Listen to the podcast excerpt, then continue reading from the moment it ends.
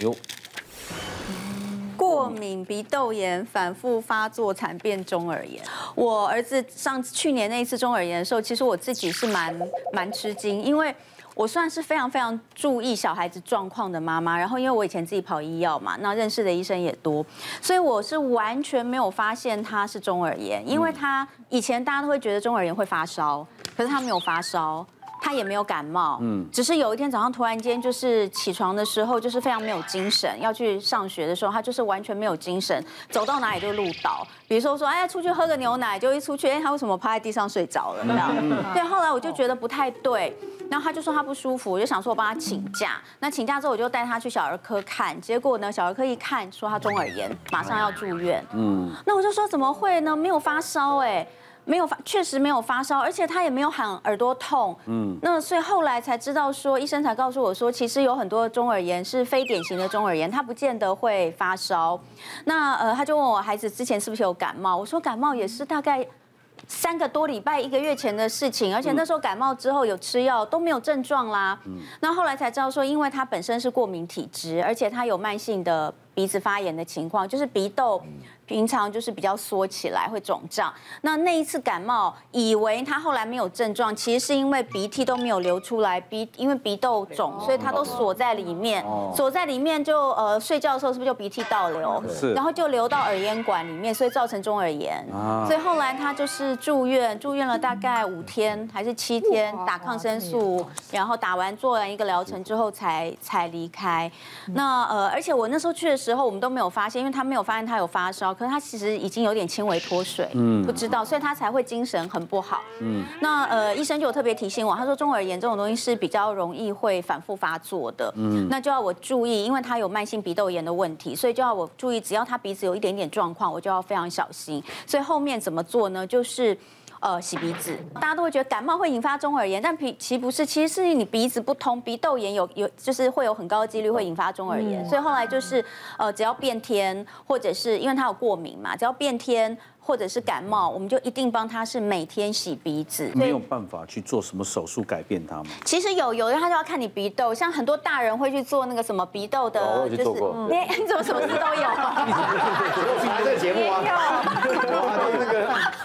间隔啊，弯曲弯曲，然后把它烧成那个，把它烧开一点。哦，天哪！那你们这边建议？他是他是他是呃说就还不需要，但是确实要用一些方式，比如说不管是在饮食、作息的调整，要让有一些呃有一些营养的补充，其实还有包括洗鼻子，你可以让鼻窦就是呃比较通畅。而且他教我一个方式，我以前都不知道，小朋友照理说不应该有黑眼圈，可我们都知道过敏的小孩会黑眼圈。他说除了黑眼圈之外，还可以看一个地方，就是我们很在意的苹果肌，在我们。我们老了，苹果肌就会掉下来，对不对？他说小朋友每一个都应该，其实苹果肌是很可爱、蓬蓬的。可是那时候我儿子真的就这边是扁扁的，鼻窦其实是在这里，就是苹果肌的里面，还有在。额头这边，在这个上面，在这个地方，所以鼻窦是在这一区。所以如果他的鼻窦没有很发达，就说呃没有很通畅的话，它其实是缩减，它就会扁扁的。不知道大家有没有人这里有没有人洗鼻子的经验？因为我自己就是也是长期鼻过敏，所以有一阵子只要是那种天气转变，或者真的又开始觉得快要往鼻窦炎去了，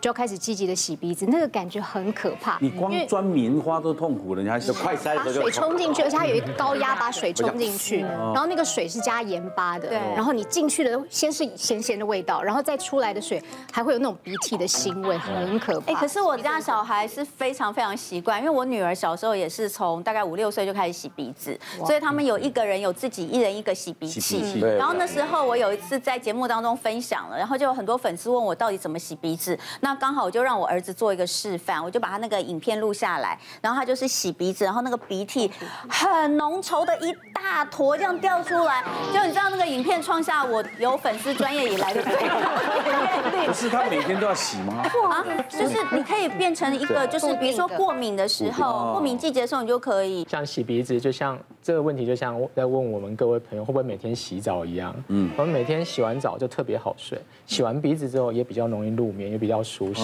对。那其实小朋友现在天气越来越凉了，最近像来门诊里面有注意到，越来越多有中耳炎的病患发生。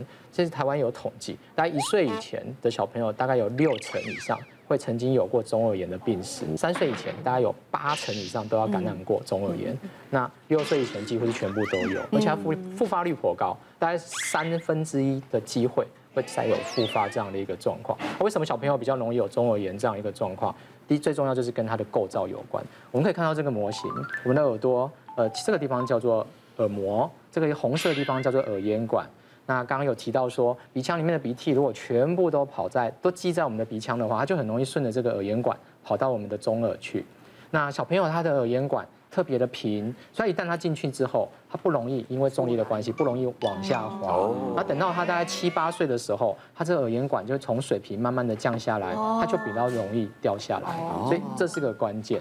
那刚瓜哥有提到手术，所以到一个年龄他就会改善的。呃，原则上到一定的年龄之后就会改善。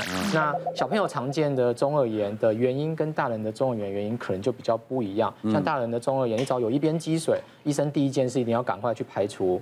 鼻咽癌、鼻窦癌、癌症这种几率，那小朋友的话，当然这种机会就比较少，就会朝向过敏，朝向鼻咽里面会有个腺样体，也是扁桃组织，嗯，然后腺样体比较大，然后容易鼻窦炎，然后另外一个就是擤鼻涕的方式，很多小朋友擤鼻涕都直接两个鼻孔都捏着用力的擤，嗯，或者是倒吸鼻子，它就会很容易跑到耳咽管，所以其实擤鼻子有一个小诀窍，最好就是一边一次，然后嘴巴开开的，是这样吗？对，轻轻的擤。对，可以分散压力，才比较不容易跑到耳咽管去。像我在呃之前呃遇过一个案例，他是八岁的小朋友，那他在学校的时候，老师就常打电话给妈咪，有关注到说他女儿好像学习的状况不是很好，每次告诉他这个东西不要这么做，他就会完全忽略掉这件事情。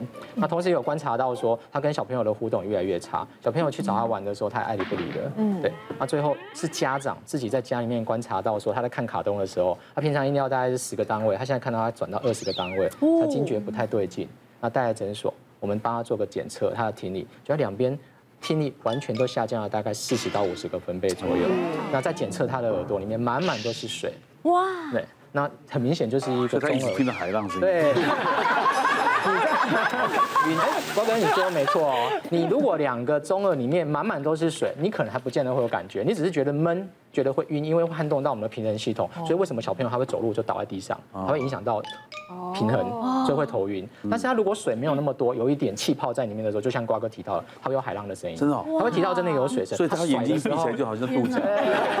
他在刷牙的时候，他会觉得他嘴巴里面有噗噗噗的泡泡，他耳朵里面也有泡泡的声音，他这样子摇，他没觉得，对，气孔是通的嘛，对对对，这个很妙。然后后来后来我们先帮他想说，年纪那么小，我也不可能马上手术，一定要给他点机会嘛，我们先用药物治疗，两个礼拜之后他水消得。很干净，可是没多久，马上又再来，大概三个月之内他就发作了，大概快五次。哇！后来没办法，我们就沟通，不如我们就这样子安排进开刀房，我们在耳膜上面画一个小洞，然后把这个这么小的东西，我们叫耳通气管，嗯，呃，嗯，一个小小的管子，把它埋在他的耳膜上面，OK。那个概念就有点像是我们在开罐头，以前小时候都有用过那个飞燕排列弩嘛，对不对？你只要一个洞，它出不来，一定要两个洞，一进一出。所以耳咽管这边有一个洞嘛，对不对？耳膜那地方再让它一个洞，之后它的水就比较容易排通。那这个管子大家一定会有疑问，那摆在里面那怎么办？那因为身体会有一个排它的反应，原则上大概六个月到一年，它自己就会掉出来。哦。那那这一年的时间我要怎么办？我赶快抢时间治疗它的过敏，治疗它的鼻窦炎，然后同时让它的腺样体缩小。那这段时间稳定好之后，它就再也没有发作过。哇，好棒哦！有治疗的方式啊。对，我也有困扰。困扰哦，哎呦，异位性皮肤炎哦，没有，就是反复发作，因为呃也不知道是到了中年哦，还是怎么样，就皮肤常常会出一些状况。嗯，那我也不当一回事。以前呢，我会是就是到西药房去给他看我哪里怎么样啊，跟他讲，他就买给我药膏擦。那这就是最近啦，就我这个手，你看。这边就红红的，对，然后这个关就是变得越来越厚，越来越厚。嗯，然后我也去看了很多皮肤科，嗯，有的呢是说我因为酒精喷太多。哦，可能对酒精过敏，好，那我就不敢喷酒精。就是防疫期间的。对，哎，它就变得很红很厚。嗯。然后有的有的人是说，呃，可能是呃身体免疫不好，然后吃了虾子或者你对什么东西过敏，因为它有时候会变成块状的，会痒，都看不好。去西药房买也不好，我就到那个自费的，就拿了那个吃的药，跟一千六，吃了三天，对，真的看一次就一千六。我想说，哦，应该很好，因为花那么多钱，就差了。油油的擦上去以后更不舒服，就会整个更痒。然后我吃了那个药以后，对我可能很伤胃。嗯，它很快三天以后让你这个皮肤变得比较好，可是过一两天以后它又痒起来啊。现在很奇怪，这边这边。出来了，这边就好了。嗯，对，跟破哥哥跟我一样啊，对啊，一出来通通就好了。对，有时候在想说，会不会是我靠近花有花粉？我连现在公园什么我都不太敢去，因为就想说，到底不知道它到底什么原因会一直这样跟着我，缠着我。有的时候会，有的时候又不会。嗯，像我现在有时候痒起来比以前更痒。嗯嗯，我我发现是不是打疫苗的关系？哎，我有想过这件事，有就打疫苗的时候伤口特那个。就很想天都都痒起来，怎么变红了？又不敢抓，因为你是抓它死定了，更痒啊。嗯。那我最近的脚有时候不会很久不痒，痒以后痒都快死了。我想说以前都没有这么痒。我以前也没这样，我就是打疫苗也是这边一块，这边一块，这边一块，然后这边你看昨天又痒起来。我觉得，我觉得最近好恐怖，我看了好害怕。哎没有啦，这真的很难受。因为我我我说实在，我门诊啊，尤其是前阵一开始在打疫苗，哎，每天都有人就是说。我昨天打疫苗，我前天打疫苗，我今天很痒，对，真的是有，是不是？那还有一些就是说，真的像瓜哥，我以前就有一些湿疹，可是我没这么痒，然后我打了疫苗之后变更痒。其实这个因果关系比较难确认，但的确是有观察到说，哎，大家是有这样的一个情形。对，那它合理啦，因为你打疫苗是说什么？促进你的免疫系统，嗯，所以你的陆海空三军整个起来作战的时候，那个痒的反应当然会比较。大家肯定打的那个针孔会红红。对，肿，那十几天还会突然痒痒，像反刍一样。对，那不能抓，抓了好好对，真的是不能抓。那我们回到佩仪姐讲的这个是疹子的部分哦，哎，为什么常常这样子一下这边好，一下又这边又跑出来？那怎么每个医生讲的都不一样？要擦一擦又好了，然后呢，过一阵子没去看医生，疹子又跑出来，是不是医生这个药有问题？哦，这个常常会有像这样子的一个情形。我们讲异位性皮肤炎哦，其实在台湾这个患者是越来越多，有一个特色。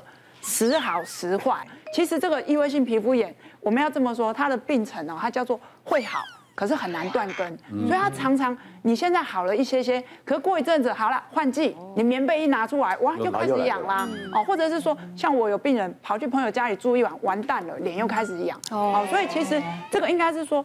这个疾病你要跟它共存，然后呢，你不要想说我这一次好就这辈子都好了，你应该想说我好的时间要久一点，怎么样去让它久一点点？嗯，其实重点是什么原因引起它发作，要去把它找出来。